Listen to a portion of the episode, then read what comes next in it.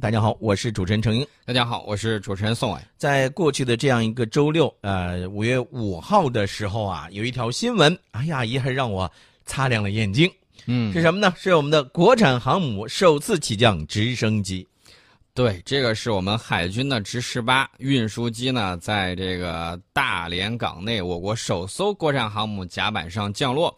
这也是国产航母首次离港试验前的一个重要步骤。然后呢，我们也看到相应的有很多视频。我觉得现在去大连旅游的朋友特别的开心，然后呢，都去那儿进行这个拍照，然后合影留念。啊，这个当然也是这个给大连带来了很多的这种客源呢，我们很羡慕。那么我们我们这个首艘航母这个辽宁舰在开始海试之前，也曾经由这个直九直升机先。飞到这个停泊的航母甲板上进行着陆，所以说呢，我们可以以上一次来推断，这一回也就是舰上直升机着陆相关的指引系统，就是引导系统啊，已经安装，已经可以工作，海试呢近期就会开始。那么这个消息呢一出来之后，大家可能会觉得靠不靠谱？那么我们看辽宁海事局网站五月四号的有一个消息，未来一周，也就是本周啊，渤海。黄海海域有军事任务，那当时他划定了有一片区域，然后驻点连线范围之内执行军事任务，禁止驶入。那么这个区域呢，大家可以去看一下，然后大概会明白。也就是说，我们的这个国产航母的这个海试呢，已经是越来越快。那么直十八呢，我们简单给大家介绍一下，我们直十八的这种改进型直升机呢，在我国海军辽宁航母上也有使用，承担运输任务。它有一个系列的改型，就是运输型是其中之一。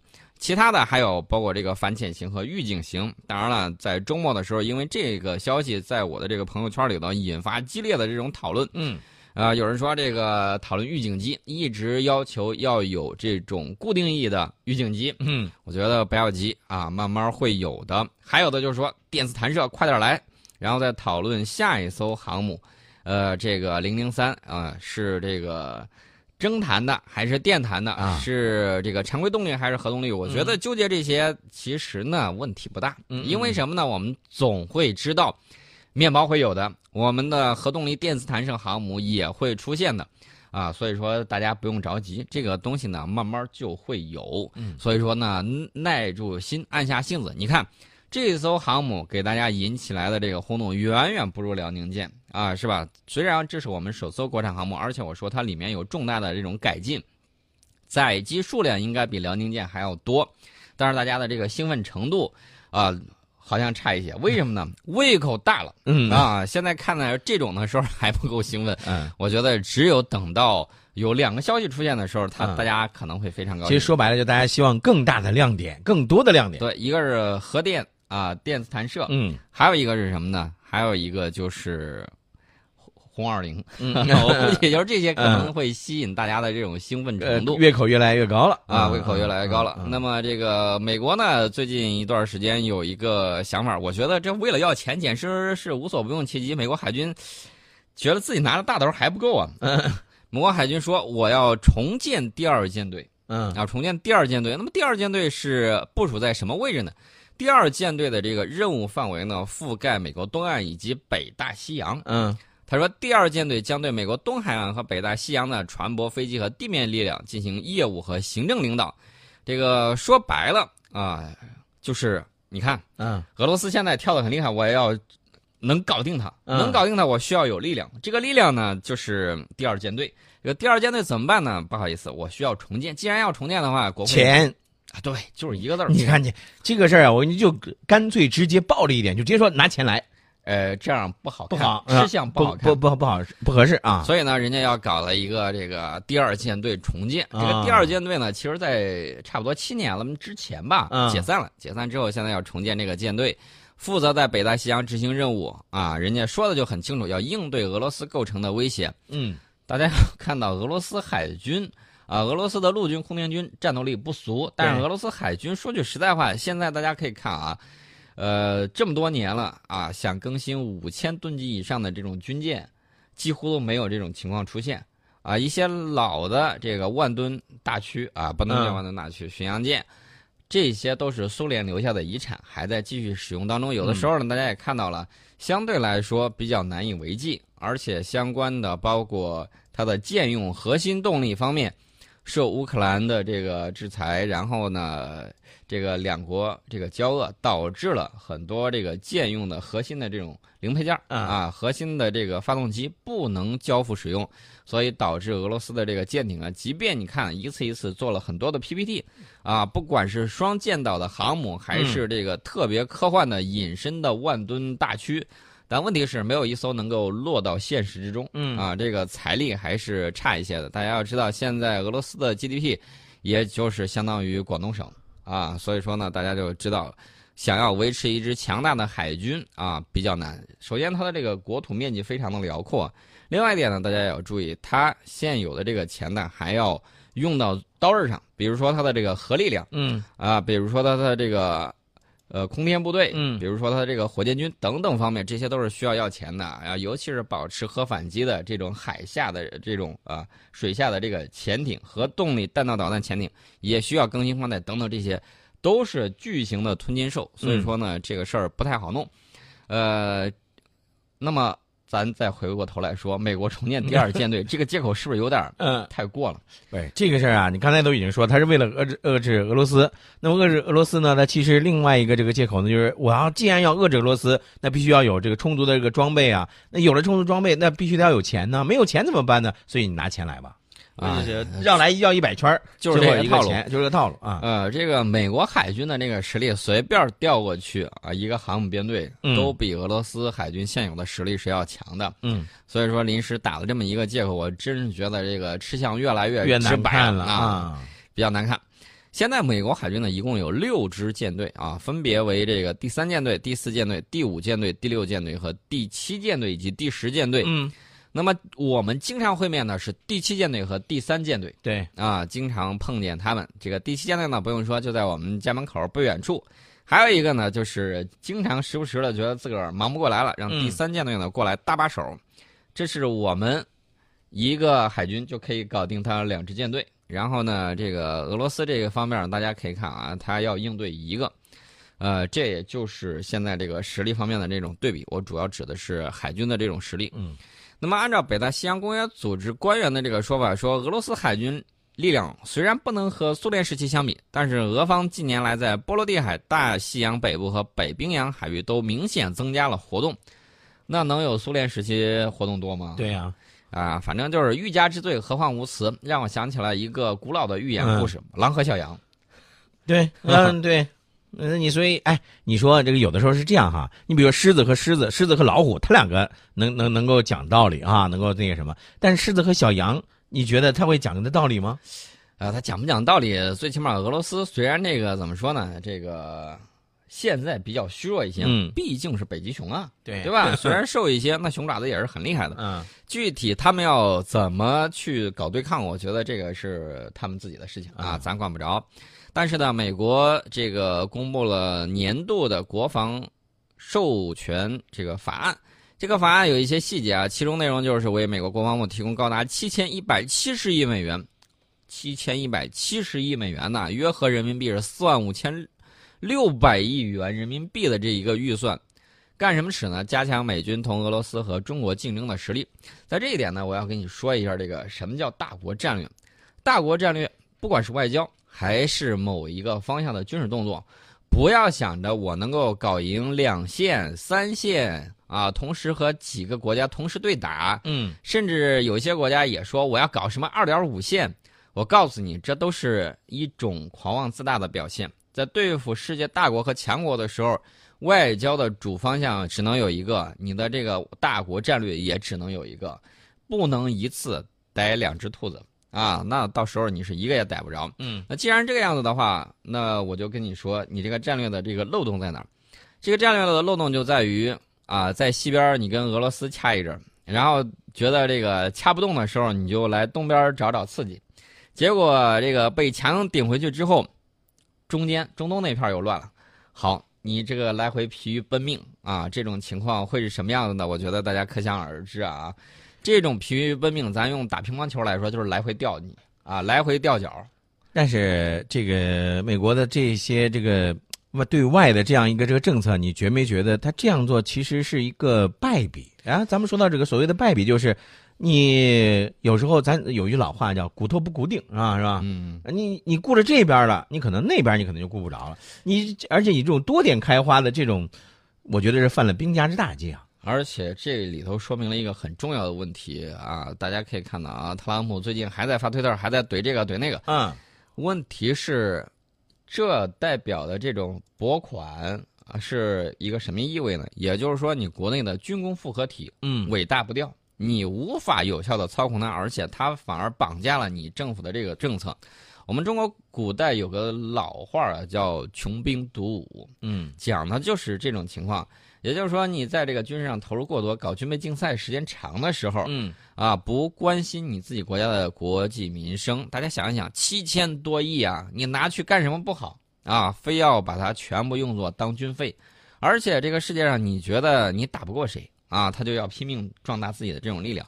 那么时间长了之后，你还记得不记得当年你曾经玩过的那个星球大战计划？啊，具体什么情况咱们不多说，这个是美国自己家的事情。最近美国也在被人怼啊，被人怼的恰恰是那个戏精啊，你说的戏精白头盔，嗯啊，白头盔组织说，自从杜马镇化学袭击事件以来，美国突然停止了针对白头盔组织的资金援助，这已经让整个组织难以为继。活该呀！你演技那么差，还把幕后金主给暴露出来了，人家不停你钱才是怪事儿呢。那么，哥伦比亚广播公司呢报道说，虽然美国人今年三月份在雾谷啊，就是一般指代美国国务院啊，说接待了白头盔组织，并且有不少高级议员向他们表示要援助他们直到二零二零年，但是近期这些白头盔突然收不到援助资金了，啊，这个组织的这个领导人呢叫莱德萨赫拉，他就告诉。美国哥伦比亚广播公司说，在见面会上我们没有收到任何关于停止支持的建议，嗯，但是就是把钱给停了。呃，最近几周一直没有得到美国的资助，这个白盔人员呢在担忧这个组织的未来。我觉得你们不拿奥斯卡小金人实在是可惜了。演技刚开始的时候还可以，后来的时候为了挣钱，我估计更多的就是粗制滥造了。我想问一下，你那个白头盔啊，长得为什么那么像？啊，这个户外运动里头的那种攀岩头盔，而这种头盔，你觉得叙利亚会产，还是周边的哪些国家会产类似的这种装备啊？这种头盔，我觉得最大量啊定制的这种状态，尤其是还可以把那个耳机能够从头盔里头加到这个护耳的这种位置，这种头盔标准的这种设计是。美国的一款头盔，嗯。啊，然后改吧改吧弄过来，然后涂成白的，然后你就开始在这儿用，而且现在说你收不到美国资金了，哦，原来你是拿钱办事儿的呀。对，呃，这个呢，正好是证明了他是拿着美国的这个钱才去办事的。那么之前呢，宋老师一直在说这个白头盔，白头盔，这个白色头盔组织呢，其实它有一个这个名称叫做什么？叙利亚民防组织是吧？嗯，它是一个亲叙利亚反对派的一个民间组织。啊，这个四月二十七号的那一天，俄罗斯把杜马镇化学武器袭击的受害小男孩，还有当地医院工作人员。带到了海牙国际禁止化学武器组织总部，就在那儿啊，出现白头盔视频中的十一，出现在这个白头盔视频里头那个十一岁小男孩哈桑迪布呢，就向记者证明，白头盔组织所报告的化学武器袭击事件是表演的。你看，西方舆论，大家还记得不记得？二零零八年我们报呃办奥运会之前那一阵儿，那帮子人，哎呦，各种的抹黑，然后各种的表演。啊，最后事实证明，拿了很多乌七八糟的照片，张冠李戴啊，不但不承认，然后反正就是炒作一波，然后就过去了，反正把你抹黑就完了。这充分说明世界舆论的这个主导权呢还在他们手里头。另外一方面呢，我觉得俄罗斯的这个媒体战斗力也是比较强的。我看到了一个视频啊，你知道视频人家是怎么导演的？就是化学武器袭击那一回，化学武器袭击那回，先是有两个人坐车，然后呢把旁边有一辆车绑上炸弹之后。